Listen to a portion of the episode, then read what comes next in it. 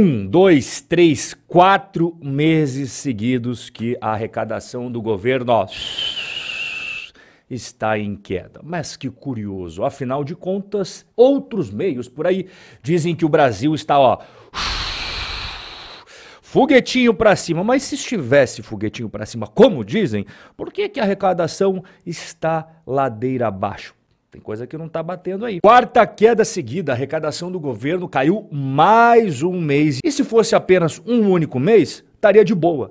A questão é que, quando a gente vai para junho, a arrecadação federal teve queda. Quando a gente vai para o mês seguinte, julho, a arrecadação federal tem mais um tombo. Aí o mês passado pediu música no Fantástico, engatou a terceira queda. Em agosto, mais uma vez, caiu a arrecadação do governo. Se a nossa casa está desarrumada desse jeito, como é que você vai ficar tranquilo com o futuro do país? E olha que preocupante isso aqui que eu vou te mostrar. Nós tivemos queda, e não é uma queda pequena não, do imposto sobre importação, também tivemos queda do imposto sobre produtos industrializados, também queda do imposto de renda, pessoa física, tudo isso já seria muito preocupante. Agora, o que me preocupa muito mais e faz você ligar os pontos é a queda do imposto de renda de pessoa jurídica e queda da CSLL, que é a contribuição social sobre o lucro líquido. Esses dois aqui, ó, eles tiveram quedas bem grandes e eles incidem sobre o lucro das empresas, seja comércio, seja serviço, seja indústria, seja agro. Então, se nós tivermos uma queda tão grande de arrecadação nas empresas, significa o quê? Que o lucro das empresas, ele não está subindo como dizem por aí, que a economia está maravilhosa, que está tudo florido, tem um arco-íris e ao final desse arco-íris tem um pote de ouro brilhando. Pode falar o que for, mas isso que eu estou mostrando para você é o oposto de tudo isso que vem falando todos os dias para você ficar tranquila. Ah, não, o Brasil está indo bem, cara. Não está. E esse resultado, ele só não foi pior porque a arrecadação de PIS e COFINS subiu. Por que que isso aconteceu? Porque a tributação que incide sobre a gasolina e sobre o etanol subiu. Então a gasolina tinha 29% de tributação passou para mais de 35 e o etanol que tinha quase 13 passou para quase 19. E aí a matemática, meu amigo, ela não tem ideologia. Você compara os números e aí você vê foi melhor, foi pior, não tem mimimi, não tem nhenhenhé. Ano passado, as contas do governo fecharam todo o ano de 2022 com superávit de 57 bilhões de reais. O que, que é isso? é quando você arrecada isso daqui e você gasta isso daqui. Essa gordurinha para cima aqui, ó, é o superávit, que em tese é o cenário mais saudável. Na sua casa é sempre melhor você ganhar isso daqui e gastar isso daqui. Para essa diferença, você investir na prosperidade da sua própria família. O mesmo vale para o governo. Por mais que tentem criar várias narrativas, várias justificativas, funciona igual na tua casa. Só que o governo este ano ele está sendo completamente ao contrário. Ele arrecada isso daqui e gasta isso daqui. Opa, então essa diferença aqui, como que eu faço para fechar? Eu vou imprimir dinheiro, somado a isso,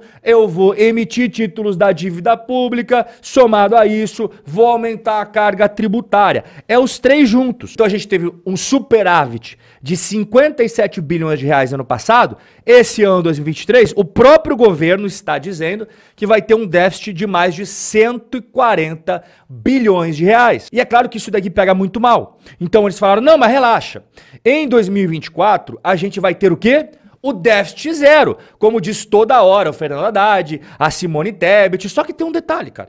Para o governo conseguir zerar esse déficit em 2024, além de tudo aquilo que ele já cobra de impostos, taxas e contribuições, ele teria que cobrar mais 168 bilhões de reais em receitas. E da onde que ele vai tirar esse dinheiro? Primeiro é o retorno do voto de qualidade do CARF. O que, que seria isso? Você tomou uma chinchada de imposto. Você fala, não, tá errado isso daqui. Eu quero discutir. Você vai discutir primeiro nas esferas administrativas, só depois você vai para o judiciário. O CARF é o Conselho Administrativo de Recursos Fiscais. Tem vários conselheiros que votam. Então, quando tinha empate antes era pró-contribuinte. Agora mudou. É como se nós tivéssemos um jogo de futebol em que você fosse uma equipe, a outra equipe fosse o governo e o VAR da arbitragem, na hora de verificar lá, é do próprio governo. Qual que é a chance de você sair vitorioso? Nenhuma. É exatamente agora assim que funciona o voto de qualidade do CARF. Com essa mudancinha aí, cara, o governo espera arrecadar mais 54 bilhões de reais. Só que aqui vem uma ingenuidade muito grande do governo, né? Eles estão supondo que as pessoas não vão entrar no judiciário depois para contestar isso daí. Outra coisa que mostra muita ingenuidade do governo é que eles dizem que os contribuintes que têm dívidas com a Receita, vão fazer acordos com as procuradorias da Fazenda tal. Ah, e os acordos vai trazer mais 43 bilhões de reais. Como que vocês podem ter certeza disso? Vocês estão presumindo que as pessoas não vão brigar até a última gota. Você está contando com o ovo no, da galinha. E é por isso, cara, que os economistas sérios e o pessoal do mercado financeiro sério está dizendo que essa receita extra para 2024 não vai acontecer. Para realmente o Brasil tentar equilibrar o seu déficit, ele precisa ir na parte das despesas, como por exemplo, gastos com a previdência social ano que vem serão de mais de 900 bilhões de reais. Eu conversei sobre a previdência aqui em um vídeo anterior, inclusive eu vou deixar como sugestão aqui em cima que a previdência no Brasil é uma das piores do mundo, só ficou à frente da Índia e ela todo ano tem rombos gigantescos, seja na previdência dos militares, seja dos funcionários públicos, seja do pessoal selitista, carteira assinada tradicional, não importa qual você escolha, tem rombo. E esse rombo vai dobrar até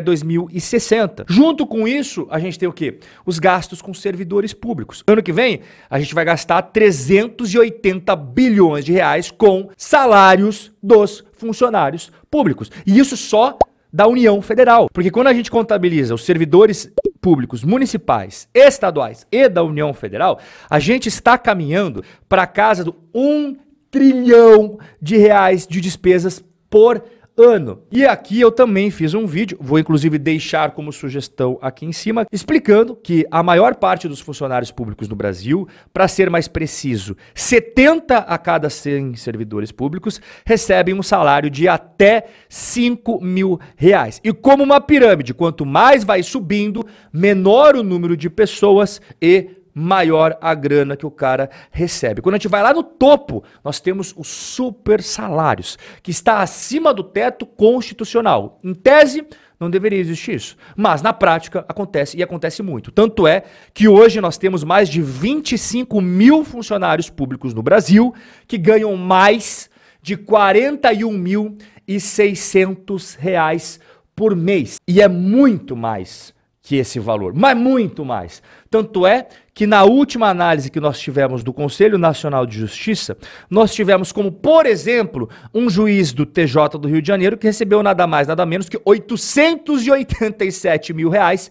no mês de maio de 2023. No estado do Pará, em junho, nós tivemos outro juiz que recebeu 677 mil reais em um único mês. Quanto a gente não tocar nos temas de reforma previdenciária e acabar com super salários de funcionários públicos no Brasil, vão ficar eternamente igual cachorro correndo atrás do rabo, e o Brasil sempre vai ser o chamado país do futuro, coisa que dizem desde 1500, nós estamos em 2023 e esse futuro nunca chega para nós.